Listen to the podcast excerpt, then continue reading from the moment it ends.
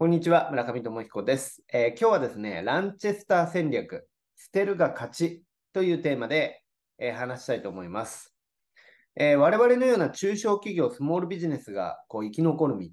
またナンバーワン、オンリーワンになれる道、新規事業とか新規ブランドなんかをこう成功させていく道、まあ、あの経営資源がですね、豊富な大手企業、強いプレイヤーとはやっぱり違いまして、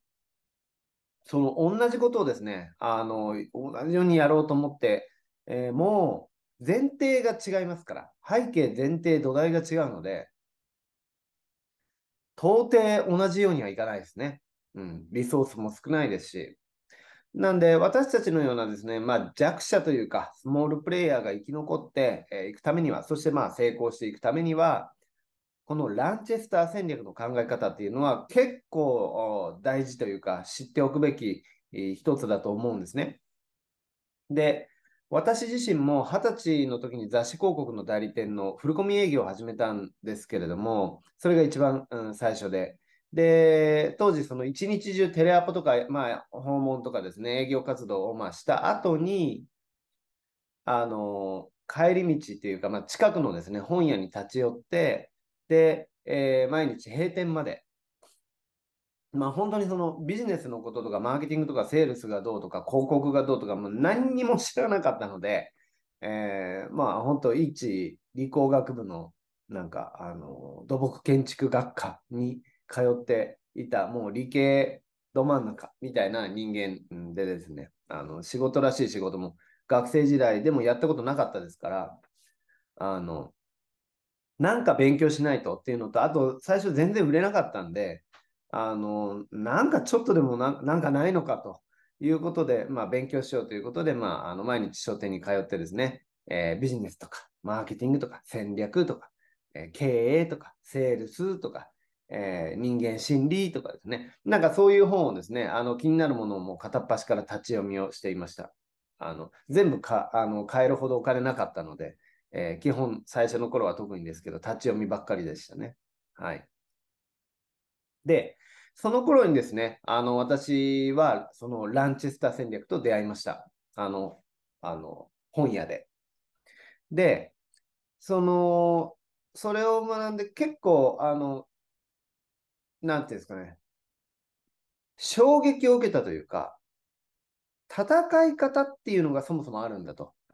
いうようなところからなんですけど、なんか、結構その、こう視界がこうパッと開けるような、あ、これはすごいなっていうふうに、当時も、まあ今もそうなんですけど、やっぱり感銘を受けて、いろんな、こう、どういうふうにその自分のね、現場の、現場活動であったり、実務であったりとか、あるいは何かこう、事業を形作ったり設計するときに、あの、どうしたらいいかっていう、こう指針にずっとなってるんですよね。で、当時も、当時、あの、右も左もわからないなりに、やっぱりランチェスター戦略というものから受けた、考えさせられた要素っていうのは結構強くて、その当時の営業活動はもちろんですけど、そのその後の独立起業するときも、初めてその事業を立ち上げた時も、あの、このランチェスターの考え方でいつも意識してました。はい。で、このランチェスター戦、まあ、この動画ご覧になっている方で、ランチェスあの、多分ほとんどの方はランチェスター戦略、ああ、ランチェスター戦略ねっていう感じで、もうご存知だと思うんですよ。少なくとも聞いたこととか概略はもうご存知だと思うんですね。で、えーなので、まあ、この動画ではわざわざその1からみたいなことは割愛しますけど、その、まあ、よく例として挙げられるのは、織田信長が、あの、今川義元を倒した桶狭間の戦いってあったじゃないですか。今川軍が2万5千人だったのに対して、織田軍は2000と、もう10分の1以下ですよね。まあ、その軍勢、数ではもう勝ち目が到底なかった。その織田軍が勝利した、まあ、ある意味戦法であり、また、えー源義経が平家に勝利した一ノ谷の戦い。これもあの同じように例に言われますよね。その平家が8万とか10万だったのに対して、義経は、あ軍は、源軍は、源氏ですね。源氏の方はわずか1万にもかかわらず、こう対峙して勝利していくと。一の一ノ谷っていう、その、えー、一の一の谷ですよね、確か。一の谷の戦いっていうのは、その狭いところの局地戦、局所戦に持ち込む持ち込むことで、相手の軍勢を、まあ、あのある意味こう、無力化するというか、うん、っていうような、まあ、戦い方。まあ、いずれもこれ、ランチェスター戦略の例としてよく持ち出されるわけです。で、まあ、その人も物も金も、えー、情報もノウハウも、えー、あらゆる経営資源でっていう感じで、まあ、比較すればですね、到底勝ち目ないですよね。そういう大手競合とか、えー、超有名ブランドとかですね、もう強いプレイヤーとか、まあ、個人でもいいですよ。あの、有名人とかですね、あの、勝ち目ないじゃないですか。あの全く同じっていう。だから、まあ、そこに対してどうやったら勝機を見出せるかどうかと。まあ、そもそも直接対決をせなあかんのかっていう話ですね。そのビジネスにおいてはっていう意味ですけど。戦においてはしないといけませんか。えー、ね、あのどうやったらっていうのはあるかもしれないですけど。うん。いかに、まあ、戦わずしてみたいなあ視点もありますけど、どうやってこう生き残っていったらいいんだろうか、活路を生み出していったらいいんだいいんだろうかってことですね。だここでだったら勝負ができると。このポイント、ピンポイント、日ピンポイントだったら1番になれるととかですね。そういうポイントとか突破口を我々は探りたいわけじゃないですか。どうすりゃいいんだと。どこでだったら戦えるのかと。みたいなことですよね。はい。で、このランチェスター戦略っていうのは、そういうその中小企業とか、まあ、新規ビジネスとか、スモールカンパニーとかですね、まあそういう経営資源が、まあ極めて乏しい弱者、あまあ弱者って自分のこと言いたかないですけど、まあでもどう見ても弱者ですよね。なんでその弱者が、まあ戦略とか、まあやり方、考え方、視点一つで、えー、ある条件、ある場所においては強い弱者にえー、変わるためのそういう考え方なんじゃないかなっていうふうに私は思ってですね、まあ、当時も初めて、えー、読んそれをこう手に取って、なんだったっけな、ランチェスターの法則だったかな。タイトルちょっと忘れましたけど、はい。なんか何冊か出てて、なんか4、5冊ぐらいもう当時出てたんですかね。それで1冊、2冊手に取って、これ面白いなっていうふうに、すごいワクワクあのしたんですよね。うん。で、まあ、タイトルでもその捨てるが勝ちっていうふうに言ったんですけど、私なりにそのランチェスター戦略っていうのをまあシンプルに解釈するとすると、要するにやらないことを決めることとも言えますし、で、また、やめたことによって、枝葉をそぎ落としたことによって、いらんもん捨てたことによって、浮き彫りになった一点。ここっていうポイントですね。あ、もうここしかないじゃんみたいなポイントに全集中して突破する。ということ。私はそういうふうにあのランチェスターのことを理解してるんですね。まあ、要するにランチェスター戦略は捨てるが勝ちだと。なんか広くたくさん、なんかあっちもこっちもって欲張りたくなるところを、いや、ってこう制御するというか、捨てるというかしあしてですね。もうここっていうポイント、まあ一つなり、多くても二つぐらいにま絞ってですね、うん、勝負していくと。捨てるとか、絞り込むとか、うん、やめるとか、集中するとか、まあそういうことなんじゃないかなっていうふうに、まあすごく簡単に言えば、まあ私は理解してるわけなんですね。皆さんはどうでしょうか？あの、おとと、おととし、その2021年の4月にですね、私が出版した、あの、書籍で、え事業復活メソッドっていう本が、あの、パル出版さんから出した本なんですけど、えー、そこにも、あの、少し書いたんですけど、私たちその中小企業とかスモールビジネスはですね、もうそのあれもこれもとか手を広げるような贅沢は許されないわけなんですよ。そんな権利はないんだぐらいの、ないんだと思うくらいでもうちょうどいいっていう あの、残酷な真実というかですね、残念な現実というか、うん、まあでも実際そうですからね。うん。じゃあ諦めるのかそうもいかないですよね。なんとか活路を見出していきたいと。ということです。ただまあその経営のあらゆる場面で、やっぱり限界まで枝葉をそぎ落とすことが大事なんじゃないかなと。例えば、社員さんにですね、取り組み施策を説明するのであれば、説明したとしたら、ビジネスモデルだったり、売れる仕組みだったりとかですね、あの、ね、説明したら、作戦を説明したら、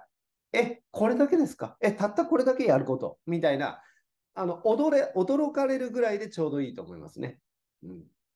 なんか普通なんかやることがあっちもこっちもてんこ盛りでって言って、なんか兼務、兼務、業務、業務みたいな、やることめちゃめちゃ多くて、どれも中途半端みたいな、よくなりがちじゃないですか。うん、よかれと思って、こっちもあれもと、この商品もこのサービスもって、ね、この事業部もこの事業部もってやりたくなるんですけど、うん、なんかどれも半端になったりとか、なんかやることどんだけやるんですかみたいな風に現場の人がこうね、感じたりとか、あるいはご自身が感じたりとか、ってあるじゃないですか。だからもう逆に、あ、もうやること、え、何？もう、え、これ、これだけ？これとこれだけ？みたいな、あの、びっくりするくらい。うん。それくらいでちょうどいいですよね。ランチェスターを基準として、えー、ものを考えるのであれば。だ捨てるとか絞り込むとか集中するっていうのは、おそらくその戦略戦略論みたいなことを学んだことがある社長さんとか、まあ、ビジネスパーソンの方であれば、誰もがその頭では分かってる話だと思うんですよ、そんなことは。でも、ビジネスの現場でその捨てるとかやめるという決断って、もう本当に難しいっていうか、勇気がいりますよね。うん、だって、あの、本能に反するじゃないですか。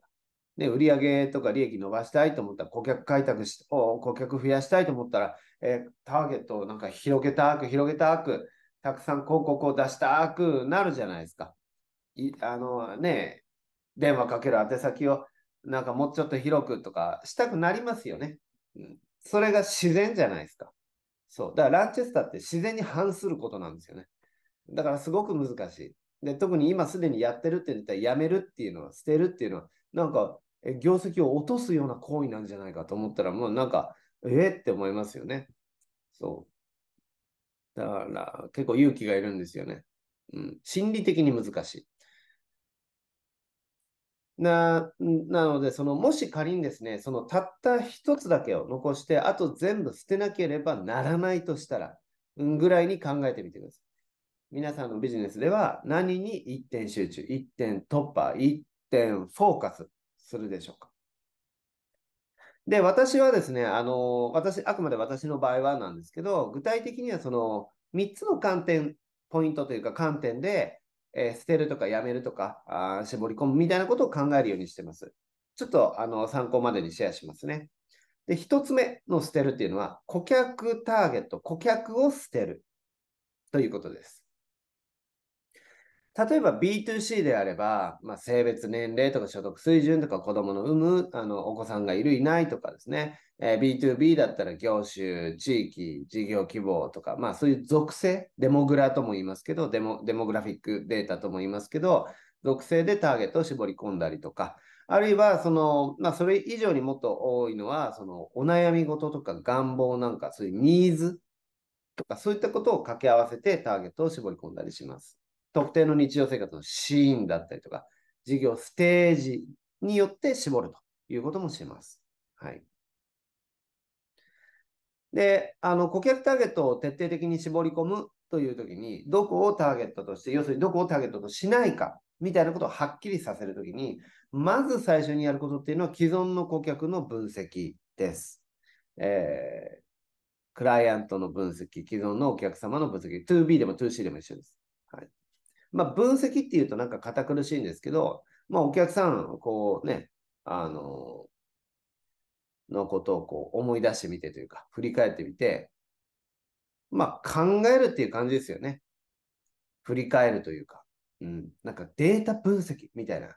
うん、なんとかのクロスマトリックスでどうのこうのとかですね、うん、あの、なんか因数分解してみたいな、なんかそそんなことはしないです、別に。うん。振り返る、考える。どうなんだろう共通項は何なんだろうかみたいなことですね。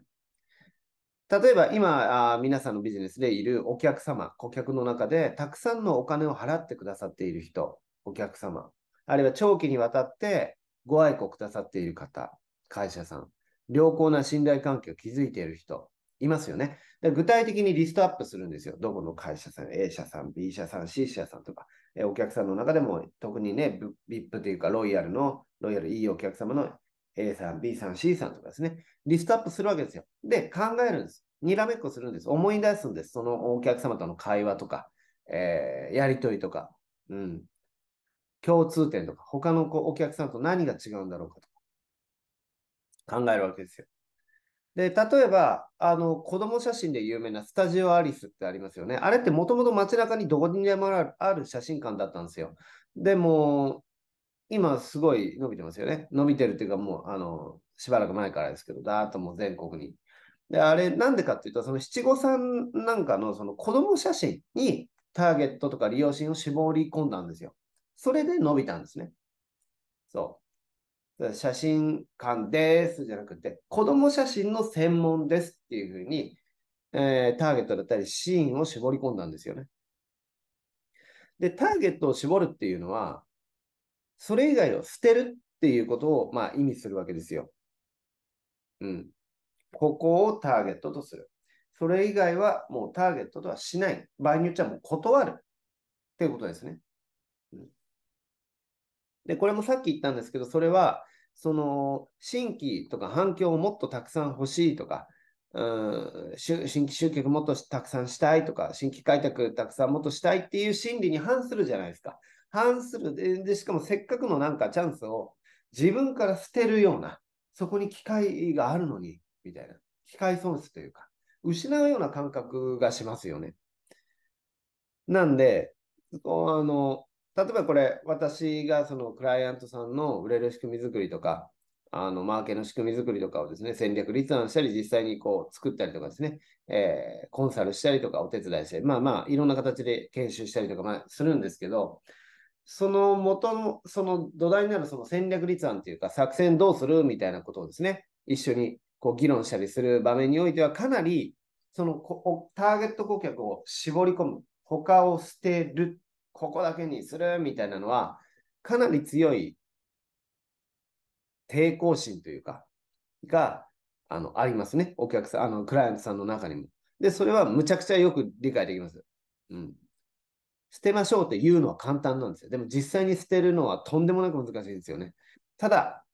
ただ、結果を出すためには、やっぱり妥協できない。うん、まあ、そうですね。まあまあ、広くいきましょうか。みたいな風にやってたら、あのうまくいかないですよね。うん。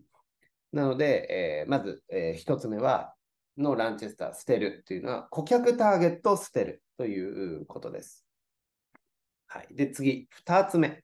二つ目の捨てるは、商品サービスを捨てるということです。えー、商品サービスの点数がですね、扱うて皆さんが売っている、取り扱っている、用意している点数が多ければ多いほど、より幅広い顧客だったり、ニーズに応えられるような気がするじゃないですか。その分、売上利益も伸びるような気がしますよね。で、経営資源も、あの、だその結果、こう、あちこちに分散しちゃったりとか、散漫になりがちっていう、まあ、デメリットというか問題点もあるわけです。管理工数も増えるわけですね。さあ在庫が必要なのであれば在、在庫管理も必要になります。物販とかであれば。で、スティーブ・ジョブズがですね、アップルに復帰したときに最初にやったことってご存知ご存知ですか、えー、それはですね、10以上あった商品数を、あの、低迷期のアップルのですね、たくさんあった商品数を、確か3つか4つかなんかまで絞り込んだんですよ。他はもうやめるって言って、捨てたんですよね。なんでかっていうと、商品数が3つとか4つであれば、その4つ全部に最高のチームとかエース級を配置できるから。ということなんですよ。今手元に商品サービスがあるからといって、あるいはこれまで取り扱ってきたからといって、今後も売らなければならない理由にはならないっていうことですね。そう。だからもし、まあ極端な話、もし仮にたった一つの商品サービスしか、例えば今扱ってる中で、えー、でもいいですし、まあ今開発しようとしてたりする、えー、ものの中ででもいいんですけど、その中であらゆる、えー、皆さんカバーしているものの中で、1個しか扱うことができないっていう、まあ、例えば、例えば大げさ大げさですけど、その法法律っていうか、規制があったとしたら、皆さん何を選ぶでしょうか？一つだけ。で、売れる商品サービス、勝てる商品サービスだけに集中するっていうのは、そういう何かしらその強制力みたいなことを働かせるくらいでちょうどいいかもしれないですね。うん、違う言い方すると、売れてない商品を頑張って売ろうとするんですよ、みんな。でも、売れてないものを売れるようにすることよりも、すでに売れてるものをもっと売れるよう、もっと伸ばすっていう方が、はるかに簡単なんですよね。ということなんですよ。ちなみにこれは、あの、20世紀最高の経営者と言われた、えー、GE のあの元 CEO のジャック・ウェルチさんですね、のあのナンバーワン、ナンバーツー戦略っていう、まあ、要するに選択と集中という概念をそもそもあの作った人というか、あのえー、普及させた人みたいな感じなんですけど、ジャック・ウェルチさんとのやってることと、ま、やったことと全く一緒ですね。うん。だから商品サービスを捨てるのに加えて、あの、ちょっと細かいんですけど、ちょっと応用編というか、商品サービスに付帯している特徴とか機能とか、サービスの一部を捨てるっていう、要するに商品サービスをシンプル化、簡素化するっていうのを、あの、ある意味では、その断捨離というか、えー、ランチェスターの考え方の適用範囲とも言えるかなというふうには私は思っています。はい。複雑なものは、運営とか管理とか、あの、役務提供するのも複雑で大変なんですよね。やっぱりシンプルがいいということです。はい。それも含めて、えー、商品サービスを捨てるっていうのが2番目ですね。で、最後、3番目。3番目、3つ目は、えー、集客販売のチャンネルを捨てるということです。販売とか集客のチャンネルを捨てる。で、これ、あのー、例えば MBA とかのビジネススクールなんかだと、マルチチャンネルとかチャンネルミックスとかですね、まあそういう言い方するんですよね。マーケティングの、あの、3C、あ、3C じゃない、あの、えー、4P とか 4C とかですね。まあそういうことも言われたりするんですよね。で、複数のですね、新規集客経路とか販売経路を、まあ要するにマルチチャンネル、チャンネルミックス、マーケティングミックスみたいな。組み合わせるっていう意味なんですよ。ただですね、そんなにあれもこれもできるでしょうか？本当に。大手企業ですらできんのかなって感じですよね。うん。我々中小ビジネス、スモールビジネス、あるいは新規事業、これからスタートアップだみたいな段階で、そんなリソースあるんでしょうか？ないですよね。残念なことに。でも、あれもこれもやんなきゃいけないみたいな風に焦ったりしませんか？たった一つのチャンネルだけに、例えば新規集客をなんとか広告とかですね、なんとかメディアとかですね、なんでもいいんですけど、あるいは営業でも販売でもいいんですけど、たった一つのチャンネルだけに依存してる状態っていうのは、確かに不安なんですよ。で、その一本がポキッと折れたらどどうすんの？っていう。もう、えー、あのビジネス立ち回らなくなるじゃんっていう。た確かにそうなんですよね。確かにそうなんですけど、中途半端なものがいっぱいあるよりも、たった一つあるいは二つぐらいをちゃんと勝ち筋、勝ちパターン、自社の売れる仕組み、集客の仕組み、販売の仕組み、営業、セールスの仕組みとして確立する。一つ一つを太く確立するっていう方が大事なんじゃないか、優先なんじゃないかっていう意味ですね。だから本当に一つだ、まあ、だ一つだけっていうのは一本足打法は不安なんですけど、でも一本ちゃんと自立できる、立てるチャンネル、自社の仕組みがないのに、2本目、3本目、4本目増やしてもしゃあないじゃないですか。うん。で、いろいろやってたら、リスク分散でどれか一つがうまくいく。まあそういうのもあるかもしれないですけど、それは実際のところは、儲けが遅れるというか、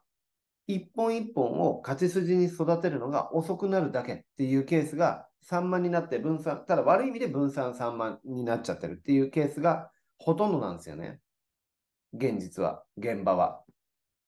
なので、手間ばっかりかかる割に中途半端にしか売れない、集まらないチャンネルがたくさんあっても仕方ないっていうことですよ。なんで、チャンネル一つ一つをきっちり勝ちパターン、勝ち筋にかつ、あの、まあ言ったらその集まる集客の仕組み、販売の仕組み、売れる仕組みに仕立てていくには、やっぱりそれ相応に予算とか、えー、人手とか、あるいは時間っていうのを集中させないと、育つものも育たないですよね。育つにしても遅いですよね、育つのが。さっさと育てないとってことなんですよ。うん。で、ナレッジの蓄積も遅くなりがちということです。なので、売れ、えー、売上とか利益とか顧客獲得につながっていないチャンネルっていうのは、思い切って捨ててみてはどうでしょうかってことですね。一旦やめてみるっていう。だ仮に一つだけっていうのは絞れなく、ね、一つだけっていうのは難しくても、まあ、売れる見込み、伸びる見込みが高いチャンネル、皆さんから見て、自社にとって、チャンネルに全集中で突破口を広げるっていう発想を、ちょっと意識して、試してみる。これは価値があるんじゃないかなと思うんですよね。どうでしょうか。まあ、これも、あの、そのターゲットの絞り込みとか商品サービス捨てるっていうのと一緒で、えー、勇気がいる経営判断だとは思うんですけど、うん、本当に1個って、えー、しなくても、少なくとも今ある中で少し断捨離してみるとかですね。うん。で、いうことなんです。この3つ。ね、えー、ターゲット、顧客ターゲットを捨てる。商品サービス捨てる。集客販売のチャンネルを捨てる。ということです。はい、それが、えー、わ私自身がですね、まあ、あくまで一例ですけど、ランチェスターを新規事業の例えばプランニングをするときとか、仕組みを作るときとか、現場を動かしてなんかちょっと散漫になりしそうなときとか、あいかんいかんいかんいかんって言って制御するときに意識している3つの視点です。はい。で、ランチェスターって、その、なんなんていうの、その極端に感じるかもしれないんですけど、その、ぼあの、あの序盤でも言ったんですけど、その弱者に勝利をもたらすというランチェスター戦略っていうのは、ある意味極端になること。極端な状況を意図して作り出すこと。これを推奨する戦略だと思うんですね。捨てることによって、狭い場所、局地戦をあえて選択することによって、普通そんな場所で戦わないよね、みたいな。あところで戦うことによって、勝機を見出す。だから極端さを意図して作り出すっていう戦略。それがランチェスターだと思うんですよね。ビジネスに置き換えると。なので、常識はこうとか、一般的にはとか、よくよくある、あの他はあのでもよくあるとか、平凡なとか、バランスのとか、分散してとかっていうのは、が普通じゃないですか。それだとダメだってことなんですよ。その真逆を行くのがランチェスターっていう、ね、非常識で、あの、変で変わってて、そんなこと、そんなところまで、えー、いや、企業あるみたいな、ちょっと尖ったりとか、えー、おかしかったりとか、あの、エッジが効いてたりとかですね、うん、アンバランスだったりとか、っていうのがランチェスターなんですよね。なんで、えー、まあ、何で何度かあのちょっとあの言ってましたけど、そのランチェスターっていうのは、あのなるほどねって理屈ではわかる。う、ただ、それを実践する、決断するっていうのは非常に勇気がいるんですけど、あの大手で、大手でも資金もリソースも豊富だっていうんだったら、情報もいっぱいあってって、なんぼでも業者さんとかパートナーさん使えてって言うんだったら、あの、こんなことは考えなくてもいいかのいいかもしれないですね。うん、もしかしたら。でも、まあ、それでも考えるケースね、新規事業とか新商品、新ブランドっていう場合は考えると思うんですけど、まあ我々みたいな本当にもう吹けば飛ぶようなですね、まあ皆さん違うかもしれないですけど、我々みたいにまあ吹けば飛ぶようなちもうちっぽけな存在だったらもうなおさら 考え抜いてですね、制御して、あるいは場合によってはもうそぎ落としてそぎ落としてってやんないと、うん、あの生き残れるものも生き残れないと、儲かるものも儲からないということで、皆さんのビジネスでもどういうふうに、え捨てるか。どういう枝葉を削ぎ落とし、選択、えー、戦略的集中ですね。状態を作るか。ぜひ、えー、参考になったら嬉しいです。はい。それでは、えー、今日は以上になります。参考になったら嬉しいです。それではまた。